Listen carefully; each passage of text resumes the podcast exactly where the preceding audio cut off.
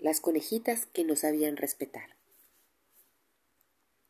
Había una vez un conejo que se llamaba Serapio. Él vivía en lo más alto de una montaña con sus nietas Serafina y Séfora. Serapio era un conejo muy bueno y muy respetuoso con todos los demás animales de la montaña, y por ello lo apreciaban mucho. Pero sus nietas eran diferentes, no sabían lo que era el respeto a los demás. Serapio siempre pedía disculpas por lo que ellas hacían. Cada vez que ellas salían a pasear, Serafina se burlaba. Pero mira qué fea es esa oveja, y mira la nariz de ese toro. Ja, ja, ja. Mira qué feos son. respondía Séfora, delante de los otros animalitos, y así se la pasaban molestando a los demás todos los días.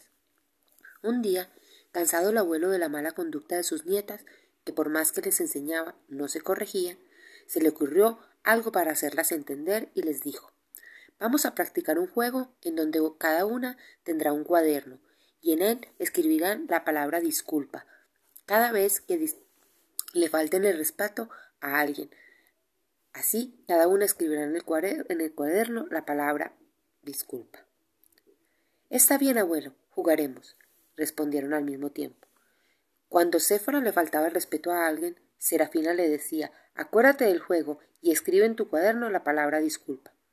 Así, Séfora tendría más palabras y perdería el juego. De igual forma, Séfora hacía acordar a Serafina que cada vez que faltaba el respeto debía escribir en el cuaderno. Y hartas de escribir un día, las dos se pusieron a conversar. ¿No sería mejor que no le faltáramos el respeto a la gente? Así no sería necesario tener que escribir disculpas. Llegó un momento en que Serapio tuvo que felicitar a ambas porque ya no tenían quejas de los vecinos. Les pidió a las conejitas que borraran poco a poco todo lo que habían escrito en sus cuadernos y así quedarían como nuevos. Las conejitas se sintieron muy tristes porque vieron que era imposible que las hojas del cuaderno quedaran como antes. Se lo contaron al abuelo y el abuelo les dijo Del mismo modo que queda el corazón de una persona que le faltamos al respeto, así queda marcado, por más que pidamos disculpas. Las huellas no se borran por completo. Por eso recuerden que debemos respetar a los demás, así como nos gustaría que nos respeten a nosotros. Colorín colorado, este cuento se ha acabado.